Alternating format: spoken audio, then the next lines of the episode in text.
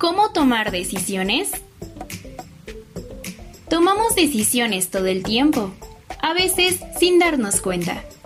Algunas decisiones son fáciles y otras no tanto. Algunas decisiones implican ganancias y éxito, mientras que otras conllevan un costo bastante doloroso y pérdidas. No es fácil tomar decisiones. La primera emoción que suele aparecer cuando nos enfrentamos a una decisión importante es el miedo, el miedo a equivocarnos. En realidad, es normal y esperado que al estar en una encrucijada aparezca esta emoción y que tengamos miedo de no tomar la decisión correcta.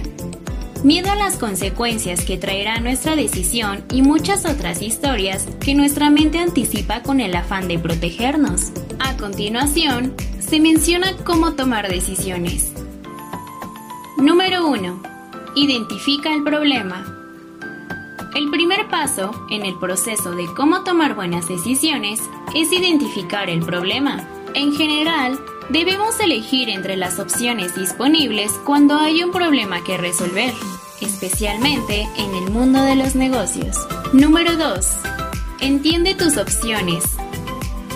Al identificar el problema es más fácil analizar las opciones que se pueden seguir Trata de verificar fríamente cuáles son los caminos disponibles, teniendo en cuenta principalmente los valores difundidos en tu negocio y la repercusión de cada posibilidad. Número 3. Reúne informaciones. Veamos, por ejemplo, la expresión dar un palo de ciego, que significa tomar una decisión sin ningún tipo de base. La usamos cuando elegimos un camino sin saber qué pasará, aunque por más que el futuro sea incierto, siempre podremos armarnos con el máximo de información posible, haciendo que la elección sea mucho más segura y más correcta. Número 4. Conoce las posibilidades. Ya conoces el problema, ya has pensado en las opciones disponibles y ya tienes las informaciones a mano.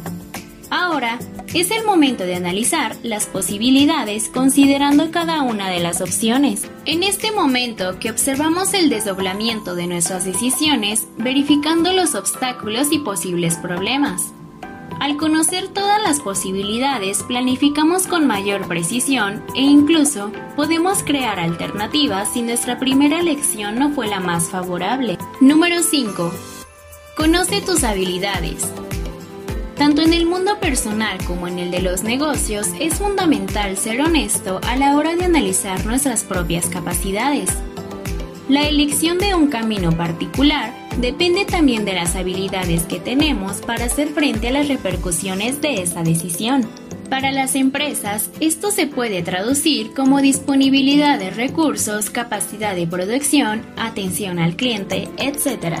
Una empresa que fabrique uniformes para clubes de fútbol puede tener que decidir, por ejemplo, si buscará establecer una sociedad con una gran entidad del sector. Así, hará falta sopesar la propia capacidad de producir y atender considerando el riesgo de no conseguir satisfacer la demanda y, en consecuencia, fallar en el emprendimiento. Número 6. No seas impulsivo. La impulsividad es uno de los mayores enemigos de la buena toma de decisiones. Como ya habrás notado, el proceso debe realizarse con calma y atención, reuniendo toda la información disponible y haciendo un análisis cuidadoso de las posibilidades. Si somos impulsivos, estamos dando prioridad a nuestro lado emocional. Así, hay que poner mucha atención, porque aunque algo pueda resultar en una buena elección en algunos casos, será menos probable que funcione, ya que no habrá sido una elección basada en técnicas de análisis. Número 7. Establece plazos. Dependiendo de la elección que tengas que hacer, es posible que la estés aplazando una y otra vez. Esto nos hace ceder a las ganas de elegir de manera impulsiva cuando ya no nos sea posible postergar. Por eso, define siempre una fecha límite para la toma de buenas decisiones, respetándola y planificándote de acuerdo con ella. Número 8. Usa tu experiencia. La experiencia es un aspecto que debe tenerse en cuenta a la hora de tomar una buena decisión. Podemos usar situaciones vividas en el pasado como ejemplos de lo que se debe hacer en el presente. Número 9. Prueba siempre que sea posible. No dudes en probar los resultados de tus elecciones. Realizar pruebas a pequeña escala también es una excelente manera de entender cómo la decisión podrá influir en tu negocio o en tu vida en el futuro. Número 10. Limita tus opciones.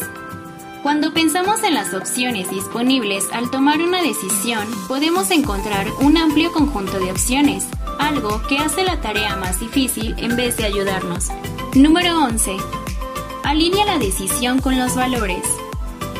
Finalmente, un punto muy importante es tomar buenas decisiones de una manera siempre alineada con los valores practicados por tu empresa o también por ti en la esfera personal.